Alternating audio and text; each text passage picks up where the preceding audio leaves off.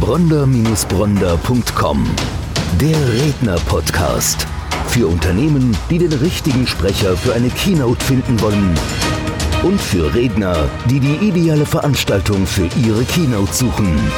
Eine gemeinsame Produktion von Die Redneragentur Bronder und Bronder und podcasthelfer.de bei All Audio.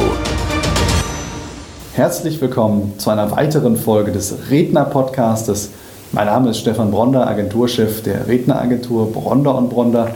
Und wie schon in den letzten Folgen läuft auch diesmal die Kamera mit. Das heißt, es gibt uns nicht nur in den bekannten Plattformen iTunes und Spotify als Redner-Podcast, als Audio, sondern es gibt uns parallel auch als Video auf unserem YouTube-Kanal. Ich bin heute nicht alleine hier. Bei uns im Studio, im Mainzer Studio, Gregor Jasch. Gregor Jasch, ich muss sagen, in Wien zu Hause, in Wien geboren, aber eigentlich in der Welt unterwegs. Also ich glaube, die, du verbringst übers Jahr hinweg die wenigste Zeit tatsächlich in Wien. Wenn Gregor und ich telefonieren wollen, schicke ich meistens im Vorfeld eine SMS, um erstmal zu prüfen, ob er in derselben Zeitzone ist. Das ist sehr, sehr spannend. Warum ist das so? Gregor Jasch ist Experte für Positionierung, Inszenierung und Transformation für Menschen, Unternehmen, Ideen. Er ist Sparringspartner, er ist Bestsellerautor und er ist Top-Speaker. Er ist ein wahnsinnig gefragter Mann, der global unterwegs ist und ich freue mich deshalb ganz besonders, dass du heute bei uns bist. Herzlich willkommen, Gregor Jasch. Dankeschön. Danke. Sehr gerne. Danke für die Einladung. Sehr gerne. Ja, auch ich hatte ja das Glück, mal einen, einen Workshop bei dir in Wien genießen zu dürfen, war zwei Tage in Wien. Erzählen wir gleich nochmal so ein bisschen, wie spannend das war. Aber erzähl du doch vielleicht erstmal an dieser Stelle, was genau heißt Positionierung, Inszenierung, Transformation, Begriffe, die ja riesengroß sind. Vielleicht du wirst es, du wirst es auf den Kern bringen. Wenn man eine Öffentlichkeitswirkung haben möchte, wenn man eine Botschaft vermitteln möchte, wenn man irgendwie kommunizieren möchte, dann ist es sehr günstig, dass einmal klar ist, wofür stehe ich, was möchte ich, dass die Menschen erfahren und wie bringe ich die Botschaft unter die Leute. Jetzt ist es so, auch mit Werten. Ich muss zuerst einmal wissen, wofür stehe ich, wo sind die Leitplanken meines Denkens und Handelns. Und anschließend, wenn ich das weiß, dann kann ich mir überlegen, wie verpacke ich diese Botschaften so, dass die Geschichte stückweise zum Leben kommt. Und wenn die Geschichte auch klar ist, dann kann ich das noch einmal steigern, wenn ich das mit einem Erlebnis verknüpfe, dass die Geschichte zu deiner eigenen Erfahrung wird. Dann sind wir verbunden, so wie wir es in Wien gemeinsam geteilt haben. Ja um da direkt mal drauf zu kommen, wir haben in Wien einen Zwei-Tages-Workshop miteinander verbracht, denn auch wir als Agentur hinterfragen uns ständig. Das Thema Positionierung für uns sehr, sehr wichtig. Wie erreichen wir unsere Zielkunden? Und es ist für mich sehr positiv, eben genau diese Möglichkeiten zu haben, mit Menschen, die in der Agentur sind, die tiefe Expertisen haben, mich dessen auch bedienen zu dürfen. Und ich war zwei Tage zu Gast bei, bei Gregor in Wien und es war, es war fantastisch, weil wir haben sehr viel gearbeitet, die Köpfe haben geraucht, aber wir haben uns permanent bewegt. Also wir sind ja durch Wien gelaufen, ich habe sehr viel gesehen. Also diese Bewegung und dadurch die Kreativität, die gefördert worden ist, ist mir eine sehr, sehr gute Erinnerung. Und ich glaube, ähm, das, das Topping war wirklich diese Rikscha-Fahrt. Also diese Fahrt mit dem Fahrradtaxi, wo wir durch ganz Wien gefahren sind. Wir haben wirklich intensiv gearbeitet, aber diese, diese wunderschöne Stadt erleben zu dürfen und parallel aber auch dadurch zu profitieren, dass die Kreativität durch die wechselnden Orte erst richtig in Gang gesetzt wird. Das ist was, was in, in, in ähm, Erinnerung geblieben ist und das war sehr, sehr positiv. Ja, das war das gemeinsame Erlebnis, was wir geteilt ja, haben. Ganz genau. Und es ist so, das lateinische Wort componere heißt neu ordnen. Und wenn man aus Wien kommt, muss man fast eine Kompositionsausbildung gemacht haben. Das habe ich auch gemacht. Also neu ordnen. Ja? Und was du gemacht hast, ist in der Rikscha-Fahrt, wir haben permanent Inhalte äh, angesprochen, völlig ungeordnet, was immer dir am Herzen liegt. Ja? Mhm. Sonst hast du mir erzählt, gehst du spazieren oder gehst du mit dem Hund spazieren, aber der antwortet nicht immer und das weiß man nicht genau. Ja? Und hier ist es einfach so, wir, lassen das, wir nehmen das einmal auf und dann lassen wir, dann schauen wir uns das an. Und ähm, das, das nenne ich den Tag der Klarheit oder die Phase der Klarheit. Und wenn einmal die Zutaten, es ist wie beim Kochen, wenn die einmal klar sind, dann kann ich das nachher in eine Ordnung bringen, in eine Gewichtung. Und dann entsteht daraus die Inszenierung, die Botschaft, was auch immer.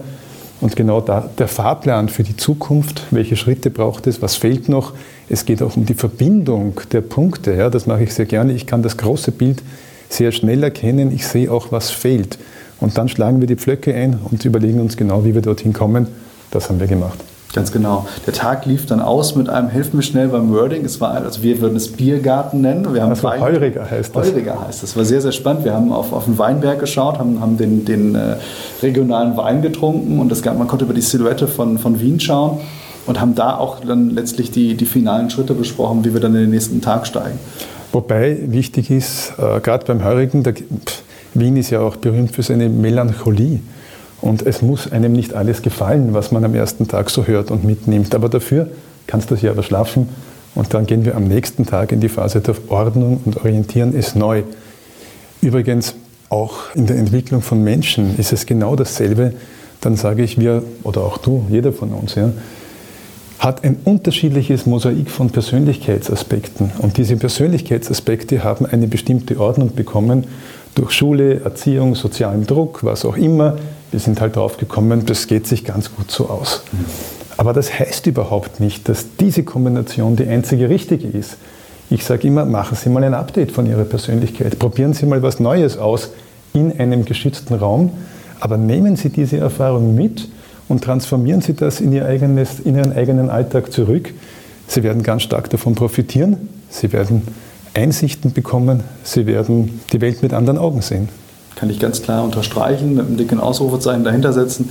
Es hat wirklich dann die, die Tage danach, äh, die, die waren eigentlich dann das, wovon man gezehrt hat, also wo dann auch nochmal geschärft wurde, wo man nochmal vieles hinterfragt hat. Also es war wahnsinnig spannend. Jetzt ist es ja bei dir, Gregor, so, ähm, du bist ja, bevor du in die Wirtschaft gegangen bist und da wirklich tief Fuß gefasst hast, als Berater, als Speaker, kommst du ja eigentlich aus dem, aus dem Musikumfeld. Also das ist ja das, was dich massiv geprägt hat und da gab es ja auch einen ganz, ganz ähm, bekannten Künstler aus der Neuzeit. Ich meine, Wien steht ja nun für Musik, aber es gab einen ganz bestimmten Künstler aus der Neuzeit, der dich auch maßgeblich geprägt hat. Erzähl Mozart, es war Mozart. Ja, es war Mozart. War natürlich auch Mozart. anderen an. es war die Transformation von Mozart. Es war Falco. Falco hat übrigens genau das gemacht. Falco hat mit Rock Me Amadeus übrigens der einzige, ja, der, ich glaube, ich glaube in sieben oder acht Ländern in der Nummer 1 Hit war, auch in Amerika, ja, mit dem Rock Me Amadeus. Okay. Und da hat er eigentlich genau das genommen, was wir auch schon mal besprochen haben. Der Vertrauensanker ist die Bekanntheit von Mozart. Aber so, wie Falco das dann erzählt hat, die Geschichte, ja, mit Mozart wäre heute ein Punkrocker gewesen, so haben wir die Geschichte noch nicht gehört. Und wir haben das genauso gemacht. Ich habe dann, ich habe mit Falco den Proberaum geteilt. Ich war der Manager seiner Band, bevor er Falco wurde. Ich habe diese Band dann übrigens auch nach Amerika verkauft. Falco hat nicht in Amerika gespielt, also wir haben einiges erreicht. Und natürlich kannte ich die alle. Und also die Musiker, die Szene, die Journalisten, alles, was du brauchst. Und habe begonnen, Musikseminare im Bereich Popularmusik zu veranstalten. Das hat es vorher nicht gegeben. Und habe auch ein klein wenig die Welt verändert. Nach ungefähr sechs, sieben Jahren haben dann alle Ausbildungsinstitute ein Institut für Popularmusik gegründet. Das hat es damals nicht gegeben. Alle meine Leute, mit denen ich gearbeitet habe, alle Musiker, haben einen, einen, eine Lehrverpflichtung bekommen, was super war. Und ich war frei und konnte ins nächste Abenteuer. Ich hatte nämlich schon zwei Kunden, mit denen ich zusammengearbeitet habe. Die haben meine Seminare unterstützt. Das eine ist eine Kopfhörerfirma aus Österreich, die heißt, heißt AKG Acoustics. Und das zweite war damals eine damals sehr kleine und unbedeutende Firma, die Computer hergestellt hat mit so einem Apfellogo vorne drauf. Und der habe ich unter anderem viele Jahre geholfen, Fuß zu fassen im Bereich Professional Audio, Professional Video und später auch Consumer. Und dann musste ich eine Agentur gründen. An der Stelle macht es natürlich auch Sinn, wenn du vielleicht mal so dieses erste Aufeinandertreffen beschreibst, als, als man euch, als Besuch aus der USA kam, als die Leute von Apple kamen und ihr das erste Mal mit denen gesprochen habt. Das hast du mir, glaube ich, am Flug naja, in Frankfurt es war so, Es war so, dass ich sehr eng zusammengearbeitet habe mit den Musikern Dunstkreis Falco, vor allem mit dem Thomas Rabitsch, das war der Produzent. Und wir hatten vorher einen Deal mit Atari.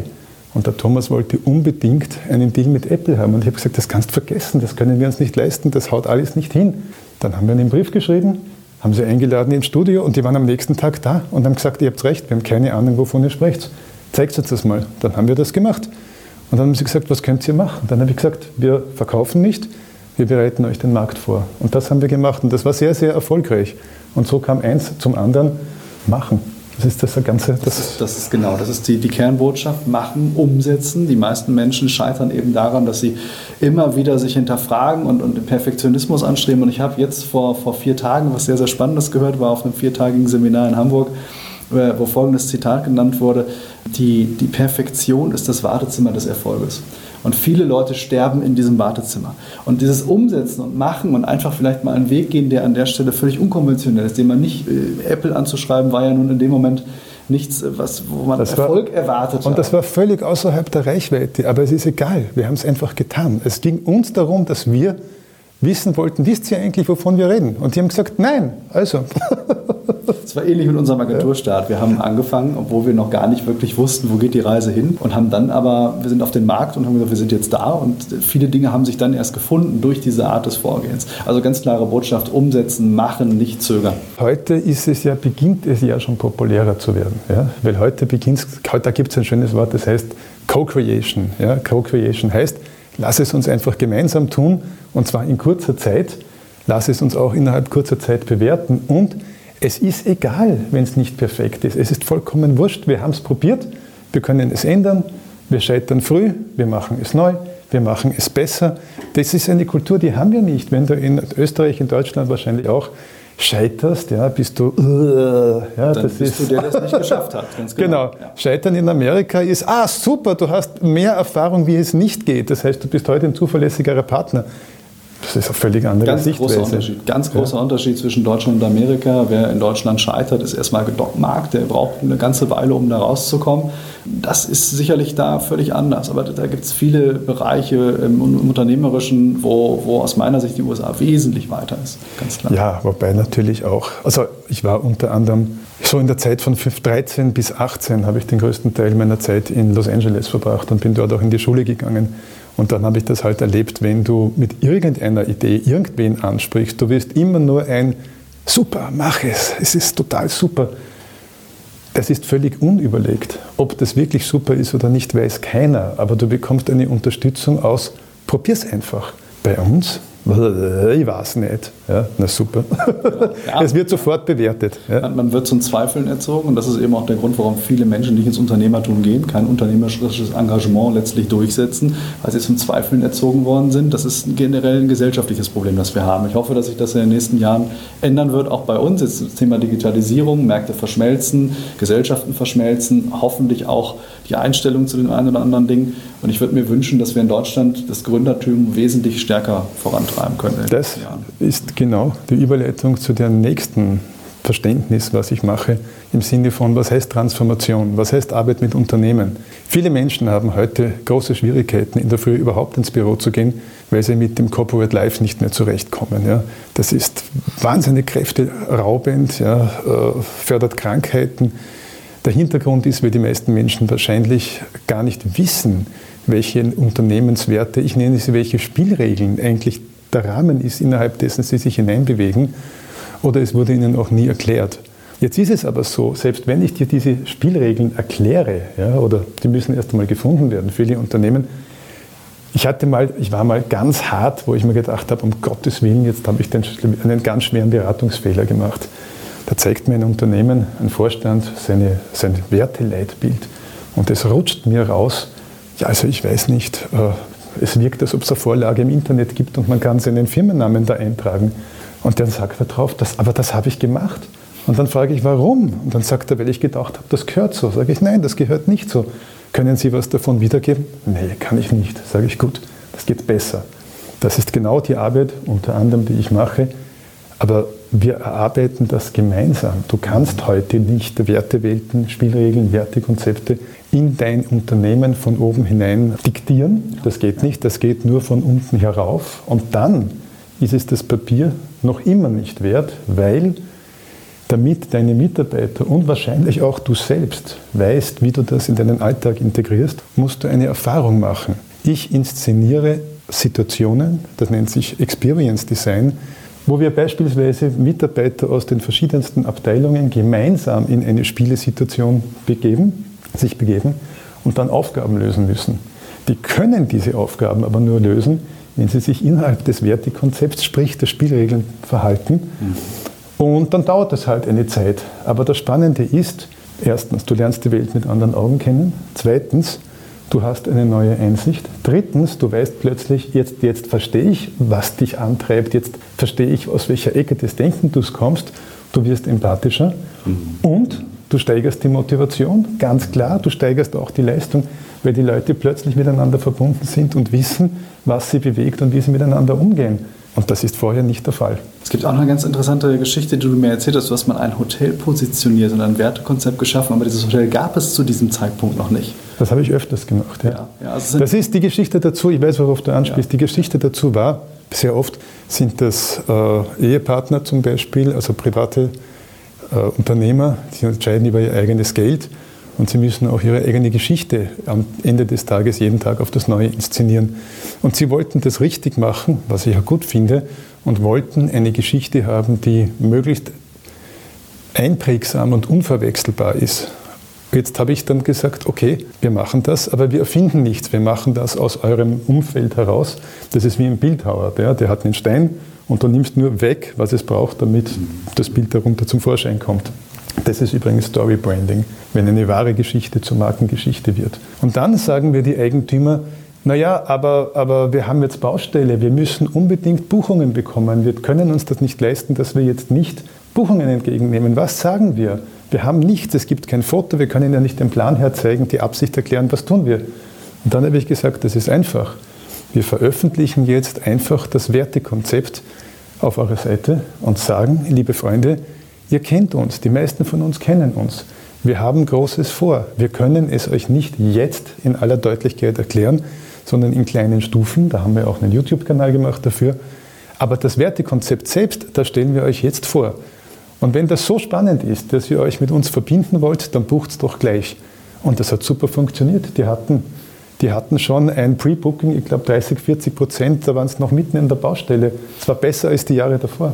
Unglaublich. Weil das dasselbe ist. Wenn ich weiß, wofür du stehst, wenn ich weiß, warum ich mich mit dir verbinden möchte und wenn ich auch weiß, wovon du dich abgrenzt, dann kann ich mir überlegen, ob ich das so spannend finde, dass ich bei dir oder mit dir ein paar Tage Zeit verbringen möchte. Und dann bildet sich natürlich in so einem Hotel auch eine Community. Habe ich oft gehabt, dass wir uns beispielsweise so von 3. Jänner bis 6. Jänner immer dieselben Leute getroffen haben, manchmal immer im selben Hotel, manchmal auch in anderen Hotels weil wir das einfach miteinander cool gefunden haben. Und sonst gab es wenig Kontakt. Das ist genau der Vorteil, wenn du innerhalb von Wertewelten, Communities agierst. Mhm. Sehr spannende Vorgehensweise. Du hast auch viel Zeit in Japan verbracht. Die hat dich geprägt, das weiß ich. Erzähl davon ein bisschen was. Ich habe einen Film produziert und der Auftraggeber wollte, dass ich auf allen fünf Kontinenten filme. Das habe ich auch gemacht mit einem Drehteam. Und dann war ich, ich glaube, vier oder fünf Monate unterwegs. Und dann habe ich unter anderem in Japan fast einen Monat gearbeitet und wir waren vier oder fünf Leute aus Europa, nur unter Japanern. Bis dahin kannte ich auch kein Wort Japanisch und das hat sich für mich angefühlt wie die beste Zeit meines Lebens. Ich war vollkommen berührt, weil die so respektvoll miteinander umgehen, weil die Wertschätzung so hoch ist, weil, weil du eine, eine, eine Beziehungsqualität entwickelst, auch wenn du dich nicht verstehst. Das ist einfach unglaublich. Und dann hatte ich das Glück, dass ich kurz darauf eine Kundin bekam, die kam aus Kambodscha, oder kommt aus Kambodscha, lebt aber jetzt in Japan. Und dann war das gleich die Möglichkeit, dass ich, glaube ich, seither 15 Mal in Japan war in den letzten drei Jahren. Ich habe sogar schon Führungen durch Tokio für, Tokio für Japaner gegeben, wo die mich dann gefragt haben, wieso weißt du das und wir nicht? Sage ich, ja, das ist die Frage, wie sehr interessierst du dich? Wie neugierig bist du? Wie viel Zeit gibst du dem Entdecken? Jetzt weiß ich, du bist nicht nur für den Podcast in Deutschland, du bist die ganze Woche hier oder bist auch noch einen längeren Zeitraum da und bist sehr eng getaktet. Erzähl uns mal, wie heißen deine Vorträge, wo bist du und wer ist deine Zielgruppe an der Stelle? Wer, wer hat dich gebucht? Im Moment bin ich zweimal auf der Bühne, einmal der, in der Messe Frankfurt, einmal in München im Postpalast und später noch in Bochum. Und es geht um das Thema, ich nenne es Brot und Spiele, wie sie mit Story Branding, Experience Design und Gamification ihre Kundenerlebnisse erhöhen. Der primäre Fokus ist vielleicht ein jetzt touristischer, eventorientierter, äh, kongressorientierter, aber das Thema ist größer. Also ich, wie ich gesagt habe, Experience Design, na, ich erzähle eine Geschichte dazu. Vor ein paar Wochen war ich in Polen am College of Extraordinary Experiences. Das ist das verrückteste College der Welt. Da lernt man Experience Design und Gamification. Und es ist wie Theaterarbeit. Wir waren 150 Teilnehmer aus 30 Nationen und man trägt Talare. Wir sind Studenten. Es hat eine Harry Potter-Anmutung. Und das ist sehr wichtig, weil wir uns dadurch vollkommen hierarchiefrei begegnen. Und ich weiß ja nicht, wer du bist. Ja? Meine, in meinem engsten Team war der Co-Founder des Burning Man Festivals und der Chefzeichner von Walt Disney, von König der Löwen. Und wir haben zusammen eine Woche Situationen entwickelt, damit 150 Leute innerhalb einer halben Stunde ein spezielles Erlebnis haben können. Und haben das die ganze Zeit getestet, verbessert, entwickelt. Dann haben wir noch weitere Techniken gemacht, Co-Creation, Rapid Prototyping, Flexible Focus, alles Dinge, die man in allen Settings, auch als Unternehmen, sehr gut ansetzen kann. Und das war einfach die beste Zeit meines Lebens. Ich werde es das nächste Jahr wieder tun. Und darüber spreche ich. Sehr interessantes Umfeld, ne, was natürlich extrem beflügelt, muss man ganz klar sagen. Also Absolut. Und weißt du, was das Größte ist? Ich hatte vor zwei Wochen meinen ersten Videocall mit 150 Teilnehmern. Alle Teilnehmer waren auf dem Videocall. Ich wusste gar nicht, dass das geht. Aber dieser Community-Building-Aspekt ist so stark, das funktioniert hervorragend. Und das kann, ich, das kann sich jeder Unternehmer nur wünschen. Jetzt werden wir uns ja nochmal sehen in Bochum, im Accenture-Haus. Ja. Du wirst dort einen Workshop haben. Erzähl nochmal, was sind die Schwerpunkte des Workshops? Ich habe über 15 Jahre in meiner Agenturarbeit äh, mir gedacht, das kann doch gar nicht sein, dass so viel Aufwand, speziell im Bereich Marketing, Kommunikation, für den Mistkübel gearbeitet wird. Und mein Credo ist immer, lassen Sie den Einfall über den Zufall bestimmen und nicht umgekehrt. Und dann habe ich begonnen, eine Methode zu entwickeln. Eine Methode, wie Menschen, die auch nicht im Tagesgeschäft Kreativität haben, im Bereich Marketing und Kommunikation, Ideen auf Strategie entwickeln können und innerhalb kürzester Zeit, die nicht nur besonders kreativ, sondern auch besonders wirkungsvoll sind. Dann habe ich ein Buch darüber geschrieben, das heißt die Creative Effectiveness Methode, habe das auf Amazon veröffentlicht und zu meinem eigenen Überraschung war das zwei Monate später in der Bestsellerliste auf Amazon in drei Kategorien. Jetzt mache ich dazu Workshops, unter anderem in Bochum. Und das Spannende ist, ich habe es auch jetzt schon gemacht in Wien, in ein paar Tagen haben wir es in München. Es kommen in diesen Workshops Unternehmen aus also unterschiedliche Unternehmen zusammen, immer mit zwei, drei Teilnehmern. Wir sind dann so eine Gruppe von vielleicht neun, zwölf Leuten und erarbeiten im Rahmen des Workshops ganz konkret an Aufgabenstellungen. Jetzt könnte man sagen, ja, aber das ist doch blöd, weil wieso sollen Leute, die nicht zu meinem Unternehmen gehören, jetzt mit mir an Aufgabenstellungen erarbeiten? Es funktioniert aber hervorragend. Genau das ist die Power of Co-Creation wenn es eine entsprechende Moderation durch den Prozess gibt. Und es ist kein Unterschied, ob das jetzt Menschen aus anderen Unternehmen oder Menschen in ihrem eigenen Unternehmen wären. Sie können es selber machen, wenn sie die Methode anwenden und vielleicht auch eine Moderation dazu buchen, wie auch immer. Das ist mein Fokus. Und ich mache es natürlich auch als Inhouse-Schulungen oder, oder, oder was halt benötigt wird. Vorteil dieser Vorgehensweise ganz klar. Ich, die anderen haben natürlich eine ganz andere objektive Haltung. Also die kommen ja nicht aus dem Unternehmenskontext, die haben nicht dieselbe Brille auf, die haben nicht dieselbe Betriebsblindheit vielleicht, sondern ich, haben natürlich, bringen Objektivität rein. Und ich sage auch, sag auch immer, lad deine Kunden dazu. Ja. Wieso denn nicht? Ja? Also das ist das Offensichtliche, lege es so nahe. Aber die Angst, einen Kunden was zu fragen, ist so hoch, das finde ich, das ich überhaupt nicht. Also mach es genau andersrum. Nimm die Kunden rein und lass uns gemeinsam etwas entwickeln, was auf Strategie liegt und verblüfft dadurch, dass die Geschichte so noch nicht erzählt wurde. Ich sage immer, richtig gute Ideen sind unbedingt wahr in dem, was sie sagen. Das ist der Vertrauensanker. Und erzählen die Geschichte aus ungewöhnlicher Perspektive, dem Wie. Jetzt erkläre ich nochmal Vertrauensanker. Wenn wir uns kennenlernen, dann gibt es das Erste, was man normalerweise machen möchte, ist Vertrauen und Unverwechselbarkeit in den ersten 20 Sekunden zu bekommen. Wie bekomme ich das? Indem ich etwas sage, wo du nachher sagst, stimmt, das kenne ich aus eigener Erfahrung, habe heute in der Früh darüber nachgedacht. Hey, das ist ja klasse. Okay, wenn ich das adressiert habe, dann habe ich Nähe geschaffen. Und dann setze ich meine Botschaft drauf in einer Art und Weise, da sage ich, ich setze den Angelhaken der Neugierde, dass das dass die Botschaft bei dir so ankommt, dass du sagst, aber, aber so habe ich das noch nie gesehen. Ist ja spannend, erzähl weiter. Das ist genau das Konzept. Mhm, mhm. Sehr, sehr spannend. Funktioniert, haben wir, habe ich in Wien erleben dürfen. Waren, waren sehr, sehr spannende Tage. Und diese, diese Form von Workshop, die du ja in Wien bei dir machst, die, die machst du ja für, für Unternehmen. ich mache sie auf der ganzen Welt. Ich mache sie auch in Wien. Ja, okay. okay. Sehr, sehr Wenn ich sie in Wien mache, bin ich öfters in Wien. Jetzt ist es ja bei uns im Redner-Podcast auch immer so, dass wir direkt einen Praxistipp mitgeben wollen an der Stelle. Ja, also wirklich, äh, dass man was lernt. Also unsere Zielgruppe, ganz klar Unternehmer, Führungskräfte, Selbstständige. Es geht nicht nur darum, dass sich Redner vorstellen für zukünftig für Unternehmen, die eben dort sprechen, dort Impulse setzen. Ähm, es geht auch darum, an der Stelle schon was zu lernen. Wenn, wenn du ähm, deine Zielgruppe siehst, was würdest du an dieser Stelle mitgeben, was man im Unternehmensalltag recht schnell implementieren kann? Ich würde versuchen, alles zu implementieren, wo ich zum Beispiel meine Mitarbeiter oder meine Kollegen oder eine Gruppe meines Unternehmens, wo ich denen ermögliche, dass sie einmal etwas Überraschendes machen, in eine Situation kommen, mit der sie nicht rechnen.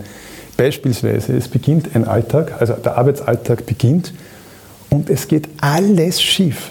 Ja? Und es geht richtig schief und die Leute werden auch vielleicht mal richtig wütend oder, oder, oder.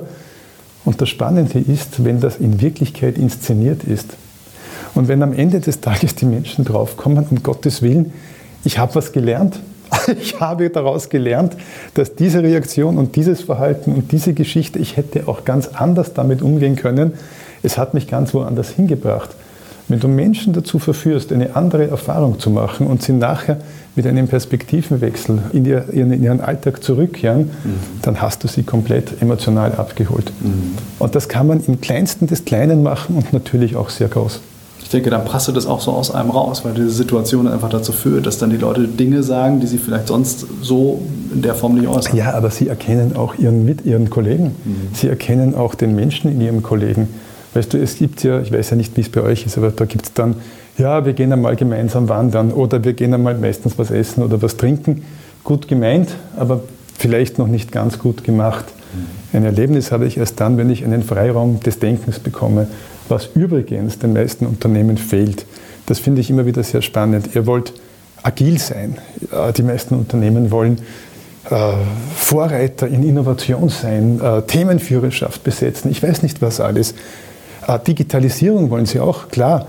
Ich habe letztens ein Gespräch gehabt vor einem Tag von einem, mit einem Digitalisierungsexperten, der sagt mir, er wurde angefragt für Digitalisierung und der Kunde sagt, wie lange muss ich Sie bezahlen, wann geht das vorbei? Und er sagt, wie, ein Medikament gegen Digitalisierung, das wollen Sie kaufen? Nein, Sie müssen sich verändern wollen. Sie müssen einmal einen Freiraum des Denkens schaffen und dann können wir es in kleinen Schritten machen. Und das kann ich nur empfehlen. Sie können das nämlich auch nicht verordnen, aber Sie können es erleben in kleinen Schritten und Ihre Menschen mit an Bord bringen. Und dann werden Sie auch loyalere Menschen haben und Sie werden auch eine höhere Leistungsfähigkeit haben und mit mehr Begeisterung bei der Sache sein. Gerade zum Thema Digitalisierung. Ich habe jetzt jüngst noch ein Gespräch geführt, in dem man mir gesagt hat, es werden immer wieder wird an die Prozesse gedacht, aber meistens werden die Menschen an der Stelle nicht mitgenommen. Das heißt, die Menschen, die im Unternehmen sind, werden nicht mitgenommen in den Veränderungsprozess, sondern man denkt in Modulen, in Prozessen, ändert diese Prozesse, aber der Mensch dahinter hat noch die Denke aus der Vorzeit. Ja, also ist noch im Industrialisierungszeitalter gedanklich verhaftet, ist aber noch nicht in der Digitalisierung angekommen. Und ich denke, genau da ist das auch, auch ähm, zielführend einzusetzen. Es ist doch ganz einfach. Emotionen prägen unser Leben und Emotionen prägen unsere Beziehungen zu Menschen, nicht Prozesse. Mhm. In Wirklichkeit ist es aber so, die spannendsten Dinge im Leben, Freundschaften, Flirten oder ein Rendezvous, das erledigt heute alles ein Logarithmus für uns, eine, eine App, was auch immer, ein Prozess. Aber berührt uns das? Das wird beliebig austauschbar. Hier muss es eine zweite Ebene geben und die muss es davor geben. Wenn du nicht vorher eine Kultur hast, der Wahrnehmung wirst du auch nie mit Digitalisierung oder Prozessen das exponentielle Wachstum schaffen. Es geht sich einfach nicht aus. Aber das wünschen sich alle. Aber die kommen ja nicht mal ein bisschen in die Höhe, weil du musst davor in die Kultur hinein investieren. Das ist bei dir natürlich sehr, sehr spannend, weil du es auf unterschiedlichen Kontinenten machst. Das heißt, du hast ja völlig unterschiedliche Menschen, völlig unterschiedliche Kulturen, Denkweisen. Da gibt es verschiedene Regeln in der Kommunikation, die nicht ausgesprochen richtig. werden, aber die erwartet werden. Das, das ist die riesen Herausforderung dabei. Ja, das ist absolut richtig und das ist auch das, was mich selbst sehr beseelt. Ein Beispiel. Es gibt in Japan das Wort Nein, das heißt Ehe, aber es wird nicht ausgesprochen, außer wie das englische have. Also das hat einen Bezug in die Vergangenheit und einen Bezug in die Zukunft. Wenn ich dich frage, du bist jetzt Japaner und ich frage dich, sprichst du Englisch und du hast nie vor, es zu lernen, dann sagst du vielleicht Ehe. Aber dann weiß ich, du hast nie Englisch geredet und du wirst nie Englisch reden. Ansonsten würdest du das nicht verwenden. Jetzt sage ich zum Beispiel, wir müssen von Tokio nach Kyoto mit meinem Filmteam, mit jeder Menge Ausrüstung und, und, und, und, können wir das so und so und so machen. Und mein Gesprächspartner denkt höflich nach und sagt dann, schwierig. Dann denke ich mir, okay, Ich habe es vielleicht nicht deutlich gemacht. Ich erkläre es ganz deutlich, versuche es ein zweites Mal. Er denkt ganz deutlich länger nach und sagt dann, wirklich schwierig. da habe ich dann gewusst, okay, okay, das war schon ein ganz klares Nein. Ich hätte das schon beim ersten Mal hören müssen. Dann frage ich ihn, und wenn ich dich jetzt ein drittes Mal gefragt hätte, was wäre die Antwort? Und dann sagt er, die Antwort wäre dann gewesen, das ist bei uns nicht vorgesehen. Und die Antwort, das ist bei uns nicht vorgesehen, ist eine herrliche Antwort. Probieren Sie es einmal aus beispielsweise in ihrer Familie, beispielsweise mit ihren Kindern oder im Unternehmen. Ich habe es gemacht, meine Kinder haben mich gehasst, aber die Diskussion war erledigt. Es geht sehr, sehr gut. Also man kann sehr, sehr gut auch solche Dinge implementieren. Ja, aber weißt du warum? Weil das, weil das es ist bei uns nicht vorgesehen, heißt nicht, es hat was mit dir zu tun. Mhm. Es heißt nur einfach, Ende dieser Diskussion. Und das, das ist, super. Nicht ja? auf so einer persönlichen Ebene. Ja, ganz genau. Ganz, ganz klar. Und da gibt es da gibt's ganz viele Beispiele in den unterschiedlichsten Kulturen. Sehr interessant, sehr interessantes Thema. Ich stelle mir das halt spannend vor, diese soziale Klaviatur auf unterschiedlichen Kontinenten. Also das ist ja nun in Japan völlig anders als in den USA. Ich, ich als Deutscher hätte gesagt, das ist schwierig. Ich gesagt, ja, schwierig ist natürlich, da ist es die Steilvorlage, wie ist es aber umsetzbar? Was müssen wir tun? Und dann, dann baut man tiefer rein. Aber wie viele Jahre dauert das, bis du das beherrschst, bis du wirklich in der Lage bist und sagst, okay, ich kann auf unterschiedlichen Kontinenten mit den Leuten kommunizieren. Damit meine ich nicht die Sprache, damit meine ich tatsächlich genau das, was du gerade angesprochen hast. Ich weiß, aber ich glaube, ich habe keine Antwort für dich, weil ich schon erzählt habe, ich bin mit 13 mein erster Transformationsbruch von Wien nach Los Angeles gekommen. Ich bin dort in die Schule gegangen. Ich habe zwar dort nichts gelernt, aber kulturell habe ich ganz viel gelernt, wie man mit anderen Kulturen und Menschen umgeht. Und das habe ich mein ganzes Leben gemacht. Mhm. Also kann ich den nicht beantworten. Aber ein Punkt ist wichtig. Auch Thema, Stichwort Digitalisierung, Stichwort Innovationsführerschaft, Stichwort, wie werden wir arbeiten? Ich arbeite zu einem hohen Teil auch heute natürlich mit Videokonferenzen mit den unterschiedlichsten Teilnehmern und die sitzen auf der ganzen Welt. Das heißt, wer heute in die Zukunft investiert, würde ich meinen, kommt gar nicht drum herum, auch in die emotionale, in die kulturelle, ins Verständnis von Kultur zu investieren, weil du wirst, wenn du wachsen willst, auf allen Kontinenten arbeiten und du wirst mit diesen Menschen und mit diesen Fragen in Berührung kommen. Es geht gar nicht anders. Und das verändert die Menschen. Also mich hat das ganz deutlich verändert, aber zu ihrem Vorteil.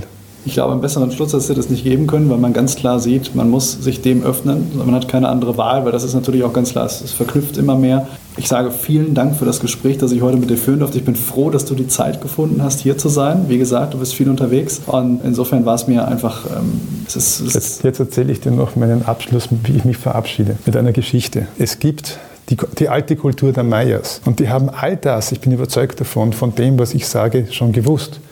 Weil die Mayas haben sich begrüßt und verabschiedet mit einem Gruß und der heißt In lag ich. Und das heißt I am another you. Oder ich bin ein anderes Du in dir. Und das ist genau die Wertschätzung und die Werthaltung, die wir uns entgegenbringen sollten. Prima. Also sagen wir In lag ich. In lag ich. Bronder-Bronder.com der Redner-Podcast. Für Unternehmen, die den richtigen Sprecher für eine Keynote finden wollen. Und für Redner, die die ideale Veranstaltung für ihre Keynote suchen. Eine gemeinsame Produktion von die Redneragentur Bronder und Bronder und podcasthelfer.de bei All Audio.